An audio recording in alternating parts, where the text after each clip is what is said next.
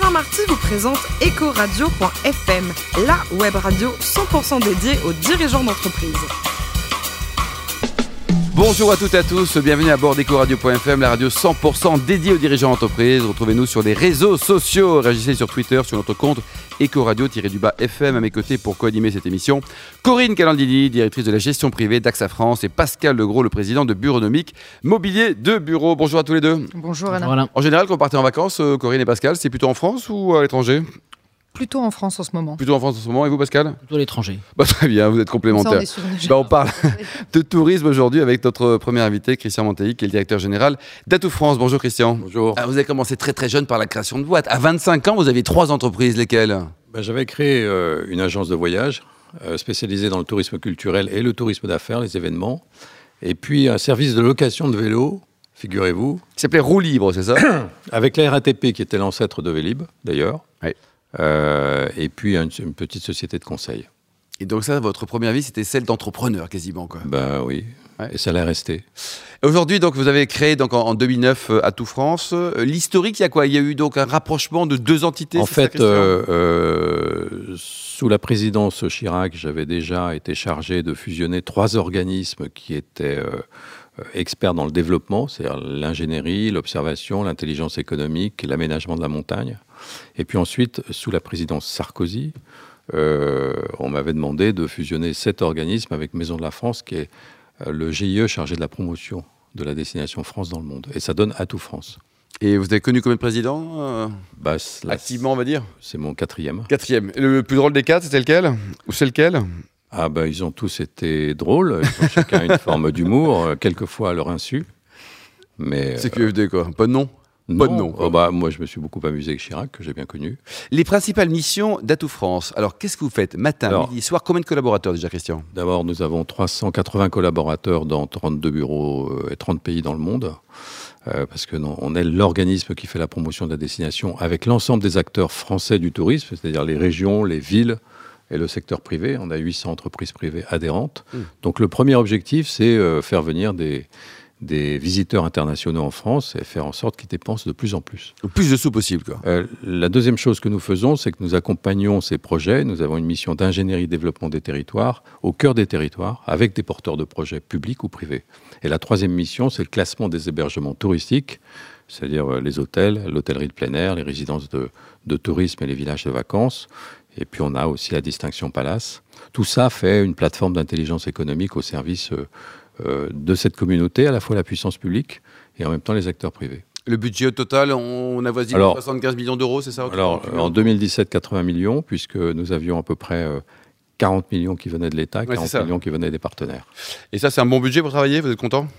Oui. Parce que tout le monde se plaît en France, euh, vous non bah, Moi, j'aime bien en avoir toujours un peu plus.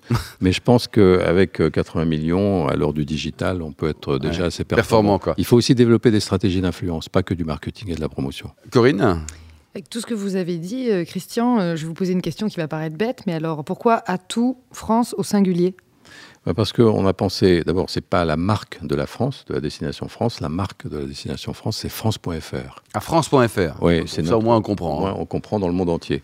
Atout France, c'est la marque de l'organisme. C'est le tourisme un atout pour la France, la France un atout pour le tourisme. Donc c'est le tourisme un atout pour oui. la France. Euh, non, mais c'est quand même une bonne question, Corinne. Ah bah oui, mais je me suis, bah, surtout quand je vous mais... entends et puis quand on connaît, moi j'en connais au moins deux des atouts, donc euh, je me disais. Mais quand même en même moi, temps, les trois, il y a Pascal aussi qui a un atout pour la France. Ouais. En même temps, le, le, tourisme est transversal. Alors c'est dans le tourisme, il y a l'art de vivre, la gastronomie, les vins, la culture, euh, le tourisme d'affaires aussi, les congrès, les séminaires, c'est très transversal. Donc c'est une activité intéressante de ce point de vue-là. Corinne Alors justement, comment vend-on la France à l'étranger? Et est-ce que vous sentez qu'il y a un petit effet Macron depuis qu'il est D'abord, un effet Macron, oui, très positif. Euh, on, a, on avait un problème d'image globalement, le pays, et c'est vrai qu'il rajeunit, dynamise. Il passe très très bien euh, en Asie, euh, en Amérique. En, même, bah, il même, parle anglais même, parfaitement. Même en, Angleterre, même en Angleterre. Vous rendez compte? Ils, sont, ils sont presque. Il y a beaucoup de touristes anglais chez nous euh, 11 à 12 millions. Ah, ouais. euh, L'effet Brexit ne se fait pas sentir, mais pour répondre à, à la question de Corinne Calendini, euh, J'en profite. Euh, on, bon, on va partir, Pascal Legros, parce que nous, on n'est pas invités aujourd'hui là. Laissez-nous. Euh, L'astuce, euh, c'est que à l'heure où les marchés sont très segmentés, euh, où on doit cibler, on bénéficie de marques mondiales qui sont plus fortes que la marque France. Provence, Bordeaux, Champagne, Paris, Côte d'Azur, Alpes, Mont-Blanc, Lyon, j'ai oublié personne, Normandie, on en a 16 marques mondiales qui sont des empreintes digitales très très fortes. Donc il faut savoir approcher les marchés avec ces marques, et puis c'est l'addition de ces efforts qui, fait, euh, est fait au bénéfice de la marque France. Mais, mais je pense que si on va sur le marché britannique, des jeunes Anglais qui aiment le ski, et qui ne sont pas forcément francophiles, mmh. ça vous a pas échappé, vaut mieux venir avec Val Thorens, La Plagne, etc. C'est plus sexy pour eux. Quoi. Donc euh, euh, la France en tant que destination est plutôt un mythe, parce que ce qui compte, c'est euh, les France. cette diversité qui, à l'heure du digital, devient une force, et avant le digital, c'était plutôt une faiblesse. Moi, j'ai toujours admiré, enfin admiré, envié en tout cas, mon, homologue suisse qui arrivait avec la montagne, une seule image. Donc, euh, il était peinard en positionnement. Moi, c'était plus compliqué. Avec le réchauffement climatique, il faut qu'il fasse attention à votre copain suisse, là, quand même. Hein. Corinne? Une dernière question. Euh, en fait, on, on, constate que depuis Fabius, il y a eu vraiment tous les gouvernements successifs qui se sont engagés pour le tourisme, jusqu'à être à 50% du budget d'Atout France. Quel a été le déclencheur? Bah, Je pense que Laurent Fabius a nous avions eu des ministres compétents avant. Mais euh, je n'ai rien dit. Ça, il fallait le dire, c'est dit, Christian. je, l'ai dit, et franchement. Euh, mais Laurent Fabius avait en plus de la compétence le poids politique et une passion, un engagement personnel pour ce secteur. Hmm.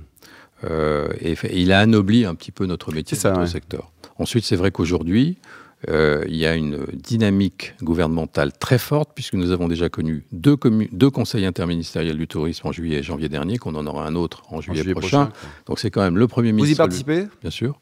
Je suis à la table. il y a quoi Il y a une dizaine de ministres, plus une dizaine de personnalités de ministres, le Premier ministre, des patrons de grands groupes euh, du secteur hein, privé et, et nous. Voilà. Donc tout le monde est motivé et ça Tout le monde est motivé, c'est euh, une dynamique qui se construit avec des travaux euh, intermédiaires entre les conseils interministériels sur tous les sujets qui, qui sont touchés, qui impactent le tourisme, y Pascal compris l'accueil. Oui, la première question que je me posais, c'est finalement quelle est l'image de la France ou des France selon les continents euh, Asie, Afrique, Amérique? D'abord, la, la, destination France ou les destinations ont une meilleure image que globalement le pays. Mais c'est vrai pour tous les pays du monde si on devait acheter euh, une marque de destination par rapport à une marque pays, on l'achèterait plus cher. Hmm. C'est normal parce que le tourisme, euh, c'est comme l'entertainment ou la culture, c'est le plaisir. Bon, voilà. Donc, euh, on gomme un peu au moment des vacances et des voyages, on gomme toutes les aspérités négatives d'un pays. Bon. Quand on parle d'un pays, c'est la marque pays, évidemment, c'est moins fort. Notre image, globalement, est meilleure qu'on ne le croit la France, Paris, euh, Bordeaux, Champagne, Mont-Saint-Michel, tout ça. Mont-Saint-Michel crée du désir, incontestablement. Bon, encore, encore euh, beaucoup, plus qu'on ne le croit.